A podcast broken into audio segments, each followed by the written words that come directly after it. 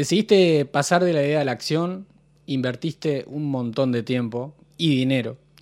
Y cuando todo estaba en marcha te diste cuenta que la cosa no funcionaba. O pensaste en un proyecto tan, tan grande que nunca llegaste a dar el primer paso y la idea quedó ahí, guardada en ese viejo cajón.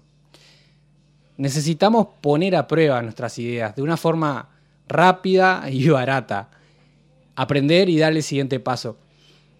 Para, esto, para que cuentes con más herramientas y así evitar fracasar con total éxito, es que hoy nos tomamos este capuchino de imposibles con Juan Santos, tecnólogo en informática de la UTEC, especializado en el desarrollo de productos y gestión de proyectos, emprendedor y fundador de ferrigo.ui. Capuchino que es presentado por ANCAP Rosario. Presenta, presenta este espacio, este espacio ANCAP Rosario, estación de servicio líder en la zona este de Colonia, tu punto de carga eléctrica, gas y combustible. ANCAP Rosario, ponemos lo mejor. Bienvenido Juan, ¿cómo estás? Muy buenas tardes Eduardo, muchas gracias por, la invitación, Estoy muy bien acá con ganas de, compartir, aparte diste el clavo con con esa presentación. Capaz que muchos arrancaron y, bueno, tuvieron esos gastos extras o, no se animaron a hacerlo. Otros que no saben por dónde arrancar. La idea es justamente poderle compartir algo bien práctico para bueno, poder llevar adelante con éxito las ideas de emprendimiento. Excelente, excelente. ¿Quién dijo que todo está perdido? no sé, me vino ese pedacito de canción por ahí. ¿Cómo, ¿Cómo hacemos para que no esté todo perdido entonces?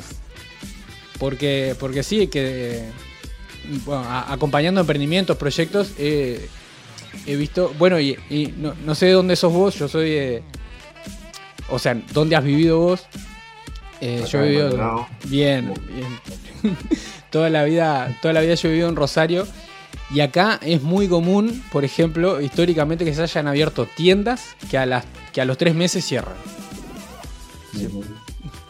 Son muchas las historias de, bueno, voy a empezar algo, necesito todas estas cosas, hacer una inversión grande, a veces en equipamiento, en local y un montón de cosas más, para recién después poner a prueba la, idea. Y con lo que vamos a estar hablando hoy, que que bueno, es dentro de la metodología Lean Startup vamos a tomar una pequeña parte que se llama el producto mínimo viable y el que, que es un marco que nos va a permitir justamente, sin hacer una inversión muy grande, sin poner en riesgo un montón de cosas, porque lo que estamos poniendo en riesgo cuando hacemos ese tipo de cosas es un capital, un tiempo, eh, capaz eh, otro tipo de personas y están involucrados, el tiempo de nuestros socios y un montón de cosas más. Estamos teniendo un montón de incertidumbre. Acá lo que vamos a buscar es reducir eso y bueno, ir más, con más confianza y seguridad a, en la inversión en ese tipo de cosas. Ahí va, se juega también nuestra autoestima y nuestra motivación, porque cuando un proyecto, justamente que le ponemos mucho tiempo, inversión, y, garra, pasión y, ese proyecto cae, es muy difícil después como volver a levantarse también para muchas personas, ¿no? Sí, es como justamente eso, ¿no? Le, dedicamos tanto cariño, tanto tiempo, teníamos un ideal de, lo que podía llegar a ser, pero bueno, no, no se da, y el estar acompañado de toda esa inversión, bueno, resulta duro Lo que, lo que vamos a hacer acá o lo, como lo podemos llevar adelante con esta metodología es, bueno, tenemos una idea. Sí. Como método científico, planteamos cierta hipótesis de que, bueno, eh, con, nuestro proyecto, con nuestro producto, con nuestro servicio, vamos a estar resolviendo una necesidad o, dando la solución a algo concreto. Y lo primero que desarrollamos es un prototipo, algo rápido y barato para poder ver si eso que nosotros tenemos en mente va por ahí o no va por ahí. Para aprender y después, bueno, reciclarlo y, no va a ser un fracaso para nada si, si le erramos a la, hipótesis esa que tenía, porque bueno, no invertimos tanto, sino que aprendimos algo ahí en el proceso y la podemos transformar para volver a, a probar de nuevo. Eso como muy resumidamente ciclo ahí, que bueno, si te parece vamos comentando capaz que con ejemplos o algo, algo por ahí. Sí, perfecto. Excelente. Esto dice Cirexa. E- esa es la idea como del producto mínimo viable, entonces. Bien.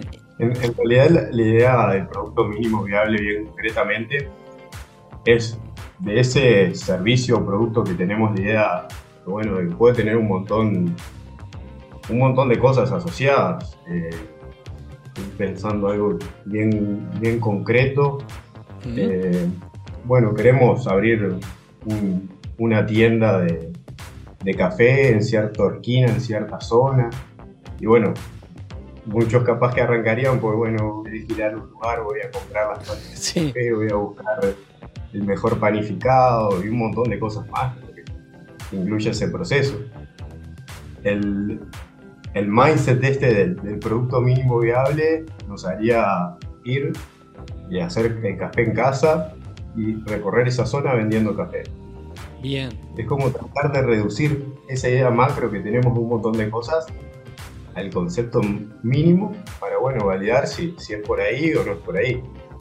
Si, si yo, bueno, pasé todo un día haciendo café en casa y lo salgo a, a vender en esa zona y, y no vendo ni, ni dos tazas de café, bueno, seguramente estaba un poco errado con, con las cosas. Puedo al otro día salir con facturas, algunas, bueno, probar por ahí, con poca inversión y poco tiempo invertido, voy viendo si, si estoy bien pumpeado o no.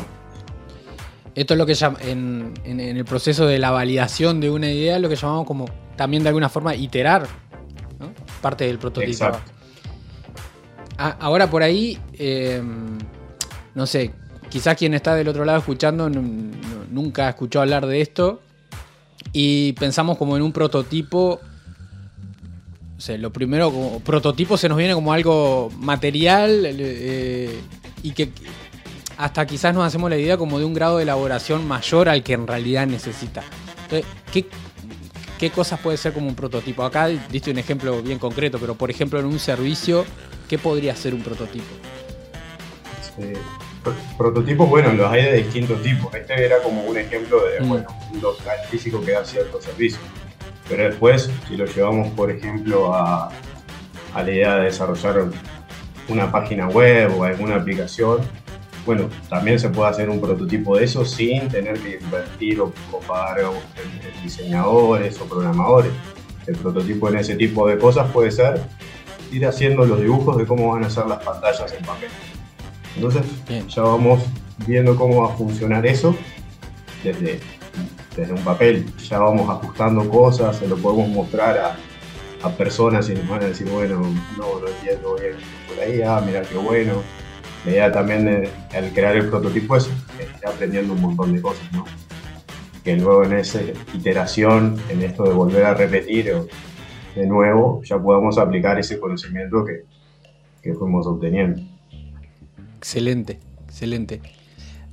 Acá como eh, me- vino a la mente como un ejemplo de lo que no hay que hacer. Yo hace unos años, bueno, eh, principalmente trabajo como coach profesional en, con personas, con empresas también. Y hasta, hasta hace unos años creaba una serie, com- o sea, de forma completa de talleres, con todo lo que implica desarrollar un taller para después salir a, a ofrecerlo y, y- y ver qué, qué respuesta había del otro lado en las empresas, ¿no? Hoy me parece Sí, bueno. impensable eso, pero bueno, durante mucho tiempo fue el sistema. El otro día hablaba con, con un amigo que estaba emprendiendo muy similar, así de dar talleres y eso. Y aplicando un poco esta metodología, lo que empezó fue a anunciar Claro, que se iba a dar ese servicio. Él el conocimiento obviamente ya lo tiene, el sentarse luego a hacer los talleres y es tener la motivación y el tiempo para hacerlo. Entonces, bueno, a ver qué interés hay, si hay realmente un interés, se llenan los cupos, bueno, preparamos el taller y esas charlas. Y si no, bueno, lo, damos por cerrado y, y probamos con otro título o con otro tema de, los que conoce para ver si a la gente le atrae en ese momento o no. bien, bien, excelente. Así que eh, producto mínimo viable sería la versión inicial de cualquier producto o servicio o incluso de una empresa. Sí, hay, como definiciones que pueden ser más técnicas y más precisas, acá como para compartir y que, que, quede un concepto eh, que podamos usar en el día a día con nuestras ideas, con nuestros movimientos, con los productos que estemos llevando adelante, es eso, que logremos reducir a, una porción, eh, a la porción más importante, a lo que nos va a dar el corazón de esa idea o de ese producto, bueno, lo creemos de alguna manera y, lo probemos, para luego, bueno, agregarle otra parte o cambiarlo si, si es que esa, esa primera idea inicial no funcionó. Ahí está. Ah, ahí eh, está lo que decís, pero como, ¿cuáles son las capacidades claves o los puntos más importantes a tener en cuenta eh, en, este proceso, en esta etapa del proceso?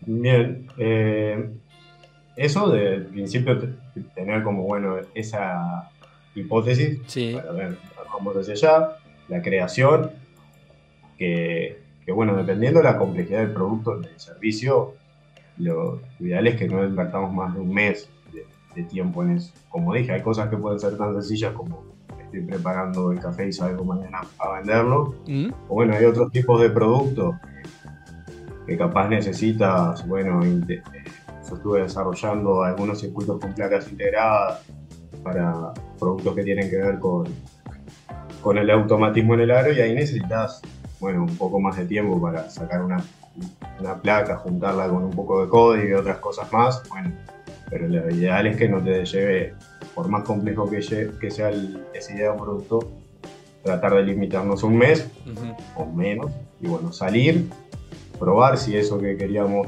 funcionaba o no, tener algunas cosas puntuales que quieramos medir. Ahí está, eh, es, es, un punto que me, importante. Sí, ¿cuántas? Puede ser desde cuántas personas lo usaron, eh, cuántas personas, eh, bueno, el retorno de la inversión que tuvimos, si gastamos X, cuánto sacamos con, ese, con esa cantidad de dinero, eh, si es algo que estaba funcionando ya y, y, queríamos ver, cambiar y ver cómo marchaba, bueno, ver obviamente si, si el número de usuarios aumentó o si teníamos cierta cantidad de usuarios que después bajó. Pero bueno, dependiendo ahí de, del negocio, la idea, hay, hay que ver puntualmente qué tipo de cosas se pueden usar, ahí son algunos, algunos ejemplos. Claro, necesitamos tener, tener cierta claridad de lo que queremos medir, obtener de respuesta como retroalimentación del otro lado, de, parte del mercado, del cliente, usuarios. Pueden ser algunas cosas que sean bien concretas en, números sí. y otras cosas como, bueno, simplemente reacciones. si no, también sirve. Excelente. Y está buenísimo esto que traes, que, que no solo como cuando pensamos en productos o servicios nuevos. Puede ser que tengamos un producto súper instalado en el mercado, querramos hacer algún cambio, se nos ocurrió como, como una, una versión nueva y salgamos a probarlo. Sí, tal cual. Esta es una metodología que, que lo adapta justamente el emprendedor y también las, las empresas que, que están súper establecidas bueno, también les interesa optimizar esto que yo les decía al principio, el tiempo que le van a dedicar al la inversión. Es algo que, no escapa a nadie. Tomo nota de lo que dices. Totalmente. Mm. Después, eh, hay algunos ejemplos como bien, bien puntuales que, que he llevado adelante y que he visto que también se hacen y está bueno como para que puedan tener algunas ideas.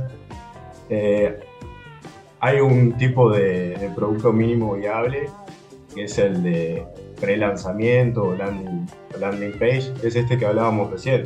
Antes de, tener el producto real, el curso o cualquier otro producto, ¿por qué no voy a ver con el mercado si, si hay interés o no? Hago una página web que, que hoy hay varias formas de hacerla súper sencilla, no tiene que ser súper elaborado, sino que se entienda qué es lo que voy a ofrecer, que va a estar disponible en X cantidad de tiempo. Y bueno, medir a ver cuánta gente entró, llenó el formulario, se puso en contacto, ¿no? sin, sin, yo realmente haber ido para adelante en una inversión de, ningún tipo, más allá del tiempo de hacer página web en ese caso. Ah, algo así fue que lo, lo que hizo una importante empresa hoy que de- de- de- que, al- que alquila apartamentos, ¿no? Am, no lo sé. Eh, bueno, no alquila apartamentos, pero Ellos sí sacaron un, un servicio, estamos hablando de, de Airbnb, que también en algún momento tuvieron que validar si esa idea que hoy es millonaria, que hay montones de, de apartamentos, eh, hoteles incluso asociados, programadores y un montón de cosas más en un principio, no, no era así. ¿Cómo fue que surgió esto? Eh, un sitio web en el que rentaban colchones sillones para, para la gente y empezó ahí en, en un apartamento y como que puntualmente iba a haber un festival importante va a haber un festival acá en la zona de, de Punta del Este y yo sé que se van a llenar todos los hoteles y digo, ah, voy a quitar ahí el sillón en el otro cuarto que tengo acá y voy a hacer la paz. Bueno, eso funcionó, se unió mi vecino, se unió otro y bueno, de ahí para adelante la idea evolucionó a, a lo que es hoy en día. Pero hay, algún, hay un ejemplo que es aún más cercano, Sí. que, que capaz muchos lo, lo usan en su día a día, y es el, el de pedido ya. Y ese es bien interesante porque es un caso acá, acá local. Y, y lo que hizo también antes de ser toda la infraestructura que hay atrás, todos los desarrolladores que, que hay, todos los restaurantes que hay en los asociados, no, no para de crecer hoy. Tal cual. Y, y, es- y la idea nació de un proyecto de estudiantes, así que tampoco no tenían en ese momento quizás tanto para invertir o tanto tiempo, ahí equilibrando el estudiar con el hacer el proyecto, probar la idea de negocio. Hicieron una página web y agregaron algunos restaurantes, ¿no? Con los que ellos fueron en principio contactándose y diciendo, "Vamos a hacer acá, y si pe- pensando hoy en la idea de, bueno, ¿cómo puedo hacer el producto mínimo viable de pedido ya? Eso fue lo que hicieron. No voy a agregar eh, pagos en el momento, no voy a agregar que se mande, que se impriman un post, mucho menos, ¿no? porque tengo que tener el post y un montón de cosas más. Lo que hicieron ellos en un principio fue que llegaba la orden a través de la computadora y llamar al restaurante para decirle que se había generado una nueva orden. A la antigua. Estaban dando el paso a la persona de llamar, simplemente. Y bueno, si eso funcionó, dije, bueno, ahora vamos a un botón de cosas más arriba, ¿no? Pero, Tengo, eh, tengo entendido que tuvieron un, un, mano. un- un buen tiempo con ese sistema, ¿no? Un buen tiempo probando así. Ustedes son imposibles. Genial. Sea, hay que ponerse creativo al momento de validar las ideas. Sí, sí. Eh, Juan, Juan, vo- vos fundaste Ferrigo.uy. Eh, ¿Allí también utilizaste o utilizás de qué maneras la metodología Lean? Sí, aquí en Ferrio la utilizamos lo más que podemos porque nos enfrentamos a desarrollar productos y automatismos que, en un principio no, no sabemos cómo van a terminar. Entonces, bueno, empezamos con una pequeña solución que necesita un productor que sea automatizar eh, una parte de su proceso. Algo puntual con lo que estuvimos trabajando fue con la fertilización Ujú. que es inyectar agua y nutrientes al mismo tiempo, ¿no? Bueno, comenzamos con eso y, bu- y- y fuimos por lo más básico, probar que se pudieran controlar las bombas, las válvulas y demás. Bueno, ya después de ese paso, darle una interfaz al productor, hacer una aplicación Bien. para que, que pudiera controlar. Y así seguir evolucionando el producto, ¿no? En cada una de, de sus partes. Porque, Bueno, está la placa, está la aplicación, está los sistemas electrohidráulicos. Ahí es como que se dividen y cada uno es, eh, va llevando su ciclo y, y su iteración. Y bueno, y al final llegamos a veces a productos que, que no imaginamos y que vamos descubriendo también junto con el productor las necesidades que tiene. Porque él empieza porque necesito que haga esto. Ah, pero ahora sí, necesito que haga esta otra Claro. cosa. Que si nosotros desarrollamos desde un principio vamos y hablamos, bueno, necesitas esto, nos vamos seis meses hmm. a nuestros talleres a trabajar y vamos y volvemos con esa solución. Bueno, cuando llegamos nos vamos a encontrar de que hay que cambiarle 100 cosas o agregarle otras más. Entonces lo mejor es siempre hacerlo así, de esta forma. Creo que esa es una de las mayores riquezas de, este de esta metodología, de este sistema, ¿no? Esto de contar con la respuesta rápida y la, contribución de alguna manera de, quien está del otro lado. Lo, pienso, no sé, pienso ahora como en un montón de, artesanos, artesanas, emprendedores, emprendedoras que trabajan en ferias, por ejemplo, eh, que con sus manos desarrollan un, montón de productos y, y según mi experiencia como eh, no, no, no, se da como esta parte de, bueno, vos del otro lado que, que, vas a comprar esto, ¿qué sugerencias me das? ¿Para qué lo vas a usar? ¿Qué te vendría mejor capaz como para solucionar una necesidad o, o por el deseo de tener arte en tu casa? esta retroalimentación está bueno que, Qué bueno que lo traes porque es algo importante, es uno de los pilares de, esta metodología que es tener al cliente en el centro. Acá a través de los ejemplos lo fuimos viendo porque, bueno, es el, cliente o el mercado que nos iba guiando. Empezamos con la idea de, del café no marchó, probamos con el panificado, bueno, el mercado nos va diciendo que por ahí, en vez de terminar abriendo la cafetería, vimos una confitería o una panadería. Y bueno, en el caso de, los artesanos es como complicado verlo porque ellos generan su idea, algo que van a, crear, que, les nace más desde lo, artístico.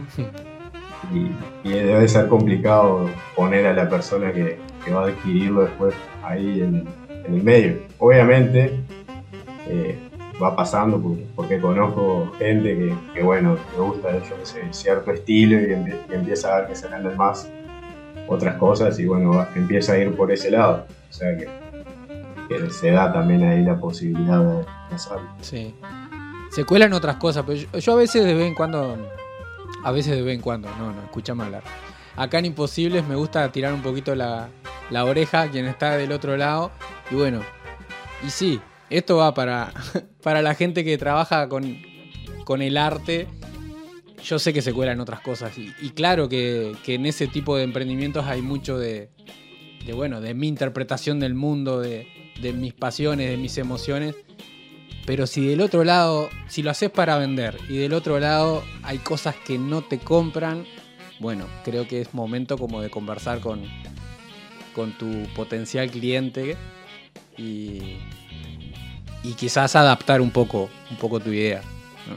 Sí, porque, porque a veces puede estar bien encaminado.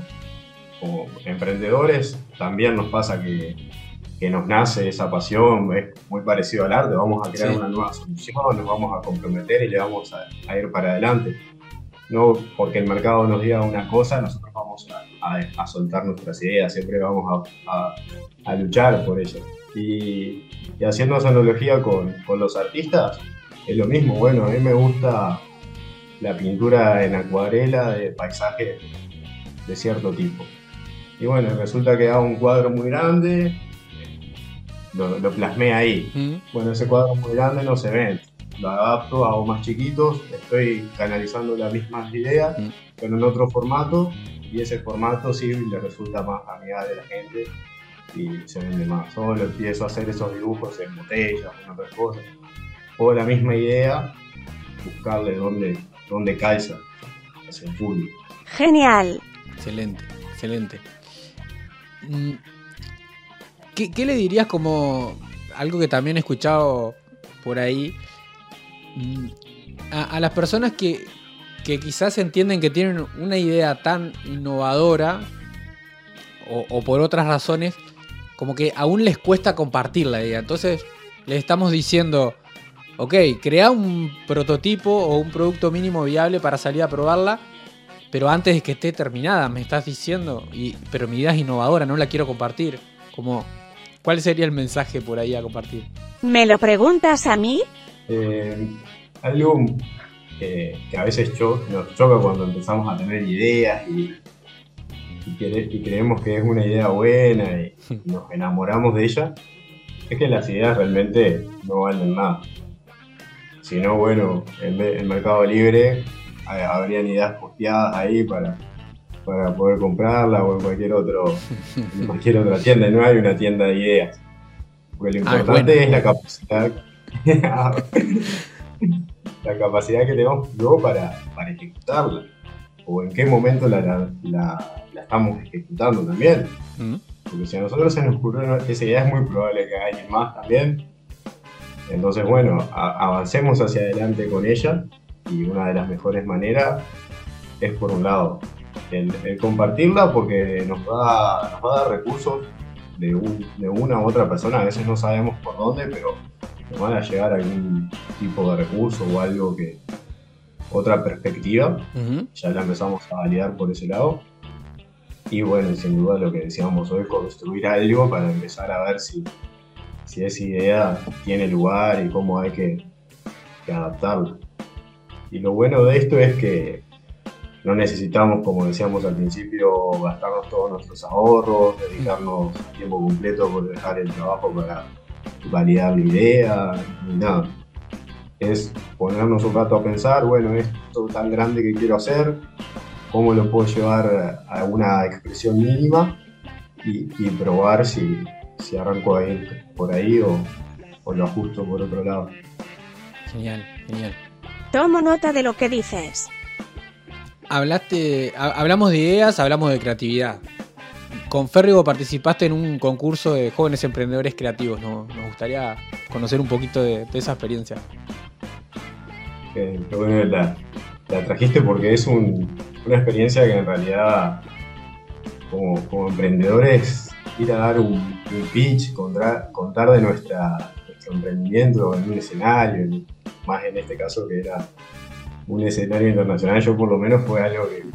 Tremendo. empezó a aprender, bueno, al principio estaba ya como en lo lejos, ¿no? No lo veía ni, no muy cerca, pero bueno, hay muchas oportunidades como esta, esta es una muy puntual que, trae la Junior Chamber International, eh, la JCI, que también está por ahí en Colonia, y tiene este tipo de concursos para emprendedores, en los que por un lado se, se nos capacita, lo recibí una vez que me inscribí al concurso, mentoría, seguimientos de, bueno, idea, cómo poder presentarla también, cuál, encontrar cuál es la diferencial, conocer a otros 10 emprendedores de, de, toda América, que había gente de México, Argentina, Colombia y varios países de acá de, América.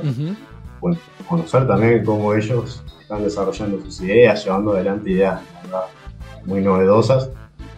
Y bueno, y luego prepararnos para, para dar el pitch. bueno, fue algo como un antes y un después. El aprender también a, sintetizar las ideas.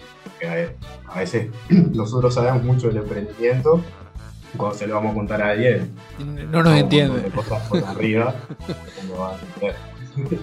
y acá en un tiempo limitado, tener que hacerlo, la verdad que es súper enriquecedor porque después, bueno, nos habilita a, poder contarle a los clientes, posibles inversores. Mm. Acá también, además del concurso, eh, busca dar un apoyo económico, lo cual también está bueno, no es solo la experiencia del conocimiento, sino también nos permite fondear ahí las ideas y, que el emprendimiento se mantenga en marcha. Excelente. Genial. Genial. Sí, esto de bueno, de preparar y, poner a prueba el pitch eh, es todo un proceso ¿no? de, aprendizaje y crecimiento. Sí, sí, que lo recomiendo. Busquen concursos de, emprendimiento para, ir por ahí porque se aprende un montón. En nuestro caso, me acuerdo algo bien puntual, un modelo de negocio. Ah, nosotros teníamos bosquejos y cosas, pero había que presentarlos formalmente para que compitiera contra otros. Entonces uno le mete un poquito más y bueno, se termina llevando eso entre un montón de cosas más. Entonces, animarse a la experiencia está súper recomendado. Está muy bueno.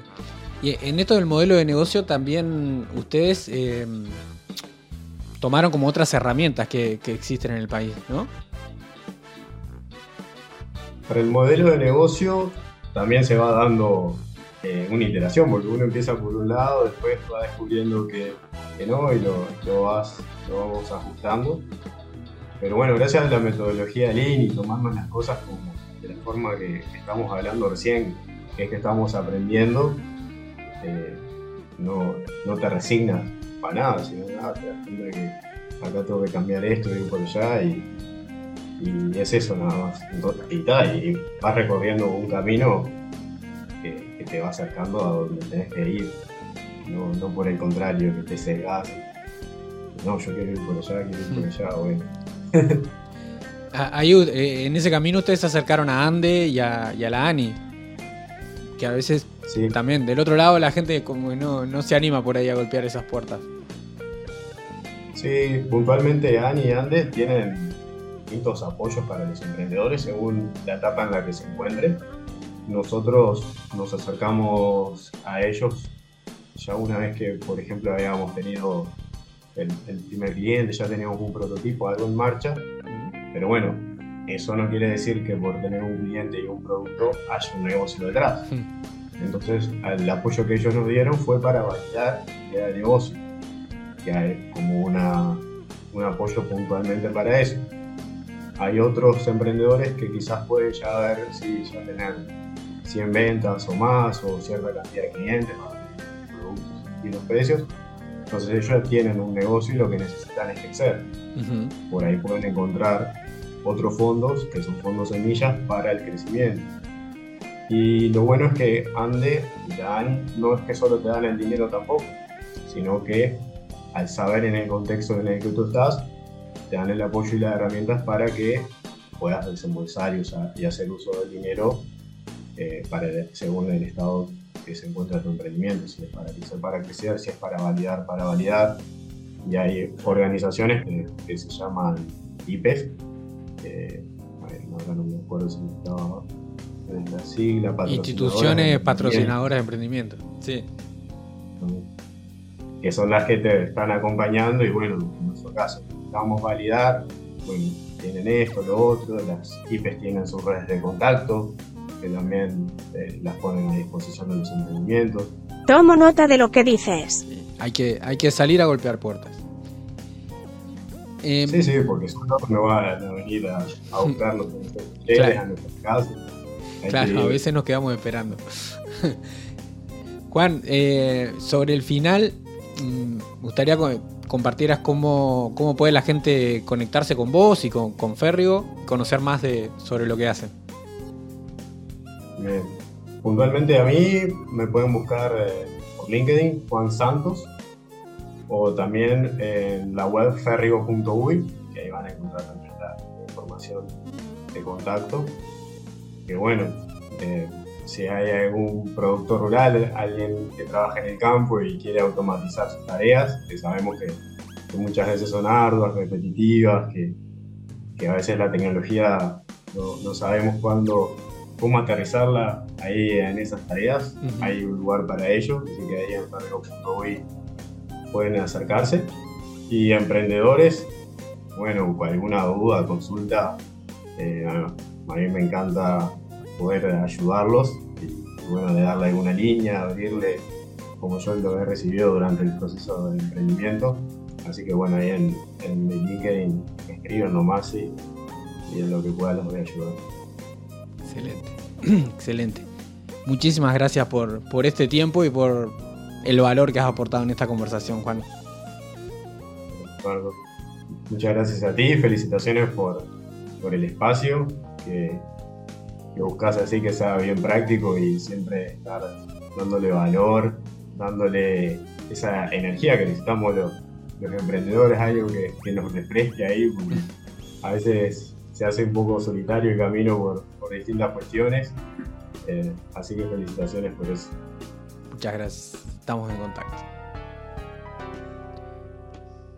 A vos que estás del otro lado, te recuerdo, invita a tus contactos a escuchar Imposibles en rosariofm.uy o a través de Spotify, YouTube, Apple Podcasts. Estamos en muchas plataformas. Valoranos dándole un me gusta, un 5 estrellas, así nos ayudas un montón a llegar a otras personas emprendedoras para crear proyectos de una forma consciente y responsable. Gracias a la presentación de ANCAP Rosario, así llegamos al final de este capuchino en el que estuvimos conversando con Juan Santos, fundador de Ferrigo.uy, sobre esta metodología Lean y el producto mínimo viable. Ahora a ponerlo en práctica. Este espacio fue presentado por ANCAP Rosario. Ponemos lo mejor. Haz clic en el botón para no perderte nada y compartí este programa con tus contactos.